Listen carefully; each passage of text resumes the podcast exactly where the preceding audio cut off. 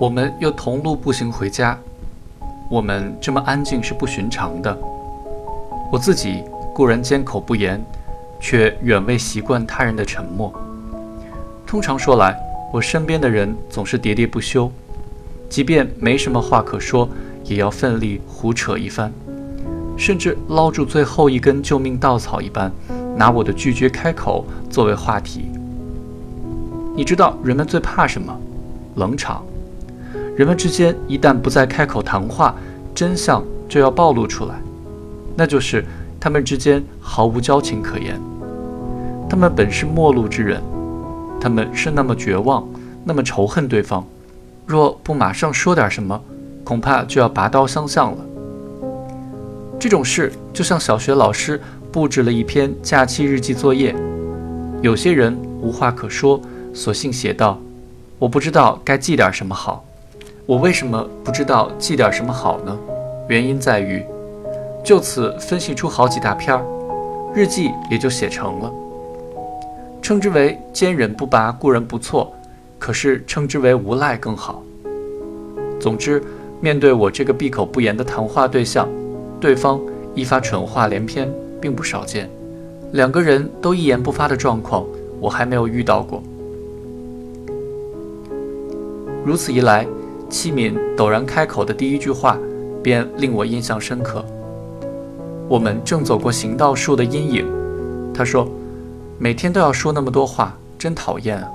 我真想像你一样，什么都不说。”他的声音在夜里听起来尤其清晰，有点沙哑又细声细气，让我吃了一惊。另外让我有点惊讶的是，我从没想到还有一个人跟我一样。那时你总是觉得自己是唯一的一个不快乐的家伙。你知道我喜欢什么吗？他继续说下去。有时候我觉得我只喜欢一样东西，就是每天的这个时候。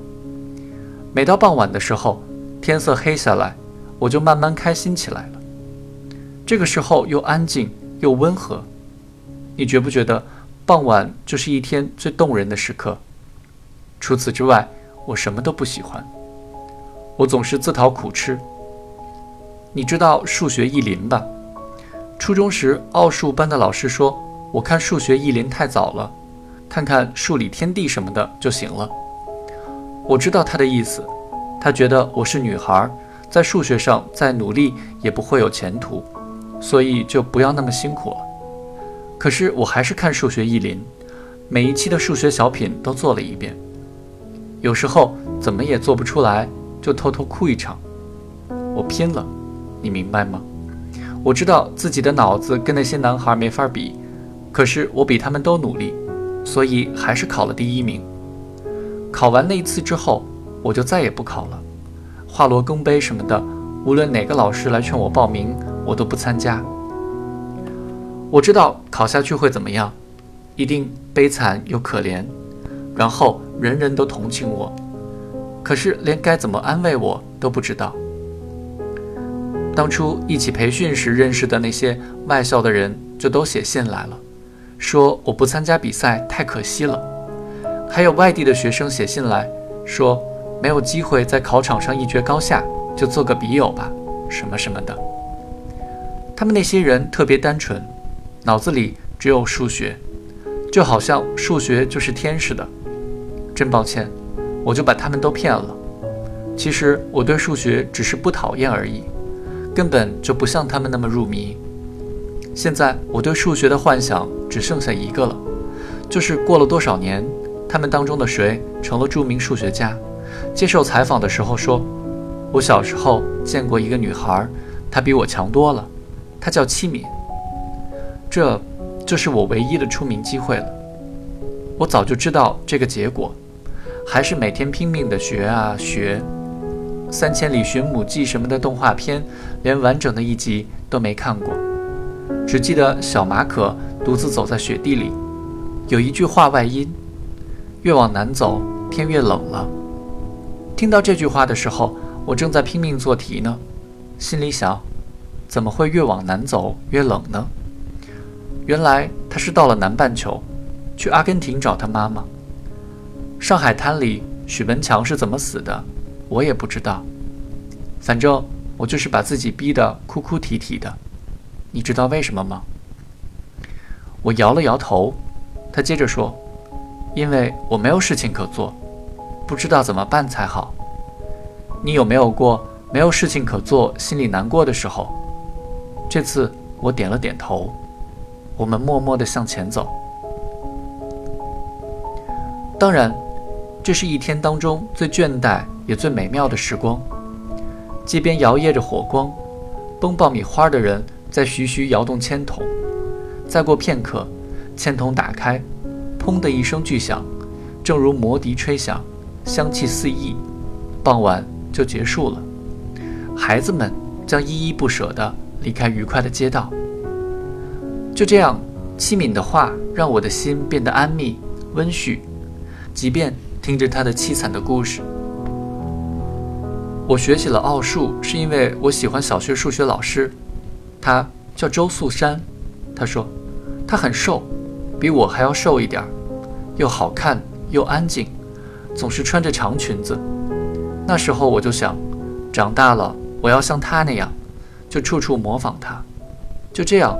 跟他学起奥数来了。你知道最可气的是什么吗？他其实不怎么喜欢我。他太聪明了，所以不喜欢我。可是我还是喜欢他。这种喜欢其实也不是真的，只是因为这世界上没有太多东西值得喜欢。我很严肃地对自己说：“七敏，你要喜欢周素山。”我就这么一直喜欢下来了。别人喜欢的东西，我都不喜欢。我表哥家的小侄子，大家都说可爱，我一点儿也不喜欢。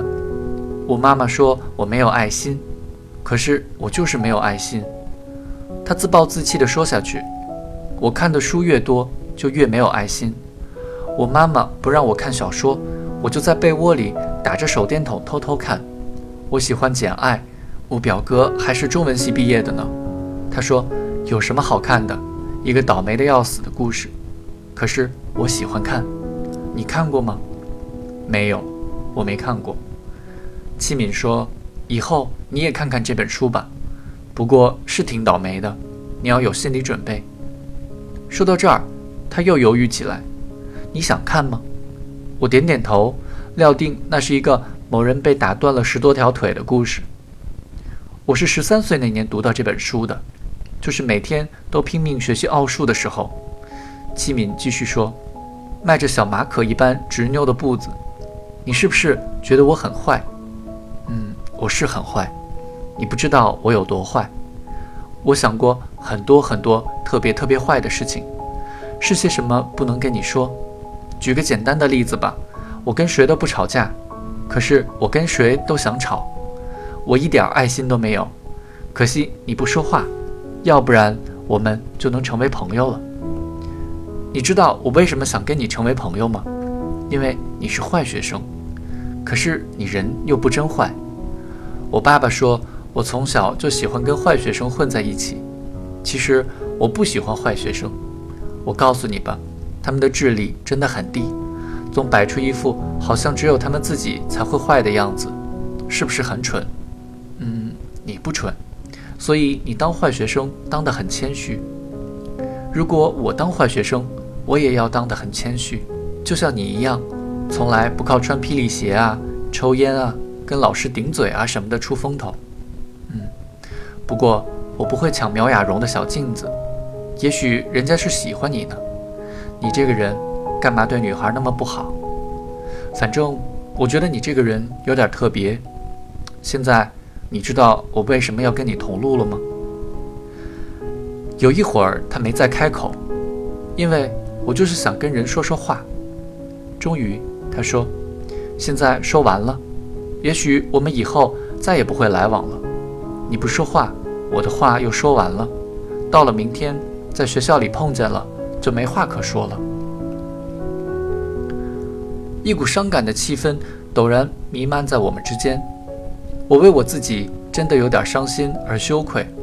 是的，话说完了，就像工人文化宫里散场的铃声响起的时刻，电影、瓜子、汽水，充满惊奇的时光都结束了。他到家了。他说：“谢谢你，我回家了，晚安。”我点点头。他有点难过。你真的什么都不说吗？我终于说：“晚安。”他没有对我初次开口表示惊讶，消失在楼道里。我冒着雨，悲伤着，凶猛地勃起着，走回家去。